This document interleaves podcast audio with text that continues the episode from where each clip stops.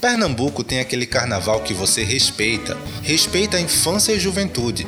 Para curtir com animação, as crianças e os adolescentes precisam também de proteção. Violência contra a criança ou adolescente não tem vez nem no carnaval e é crime.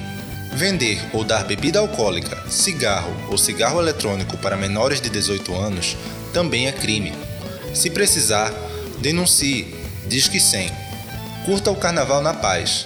É o Ministério Público de Pernambuco no carnaval que você respeita. Uma campanha do CAL Infância e Juventude do Ministério Público de Pernambuco.